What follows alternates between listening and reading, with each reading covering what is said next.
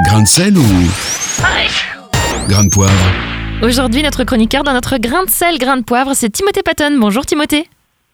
Bonjour Lisa, bonjour Nathanaël. Alors aujourd'hui, vous souhaitez vous pencher sur la louange, la musique dans les églises? Oui, ben, je constate certaines tendances ces dernières années euh, en allant d'une église à l'autre, euh, en France euh, ou à l'étranger. Lesquelles exactement? Alors, lesquelles? Euh, D'abord, j'observe qu'il y a euh, un genre unique qui semble s'imposer de plus en plus. Euh, le style Hillsong, vous savez, originaire d'Australie, euh, ou celui de l'église Bethel en Californie. Les autres formes ou les autres goûts musicaux ont pratiquement disparu. Dans beaucoup d'églises évangéliques ou charismatiques aujourd'hui, on ne peut pas concevoir de la louange latino, par exemple, ou baroque, celtique, manouche, reggae même, comme si Dieu ne pouvait écouter qu'un seul genre. Je crois que ceux qui dirigent les chants dans l'Église devraient s'inspirer des radios chrétiennes, comme la vôtre.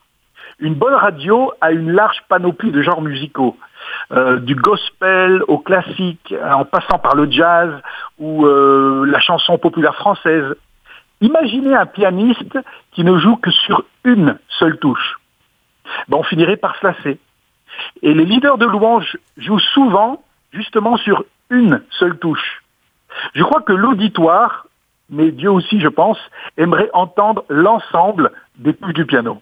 Est-ce qu'on peut dire aussi que le choix des instruments est limité? Oui, oui, tout à fait. Euh, à l'église, on se limite souvent à ce que j'appelle le trio sacré. Vous savez, la batterie, synthé et guitare. Dans une église, dans une paroisse, vous avez probablement des membres qui jouent d'autres instruments. Alors, ouvrez-leur les portes.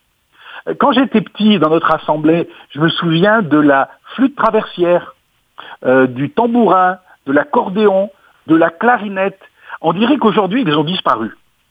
Ou on a peut-être honte de les mettre en valeur. Quelle autre idée vous aimeriez euh, proposer à ceux qui conduisent la louange et la musique dans les églises? Euh, beaucoup d'idées, mais bon, une idée par exemple, pour terminer, pourquoi ne pas proposer euh, de temps en temps d'autres langues que le français?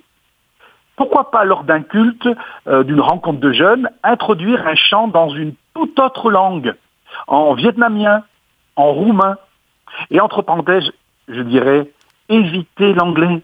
De grâce, innovez un peu. À la différence d'il y a 50 ans, un grand nombre d'églises en France ont des membres originaires de différents pays, euh, de cultures, de langues. Alors profitons de cette diversité.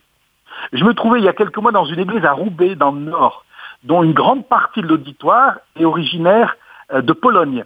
Mais au moment de la célébration, il y a un groupe de Côte d'Ivoire qui est arrivé dans l'allée centrale, euh, habillé de leur habit traditionnel, en dansant, en chantant dans la langue BT, B-E-T-E. Eh ben, ça a donné une toute autre dimension à notre rencontre. Et puis, quand vous intro- introduisez un chant euh, en italien, par exemple, ben, imaginez la joie de ceux qui sont d'origine italienne dans l'auditoire, ou même de ceux qui apprennent l'italien.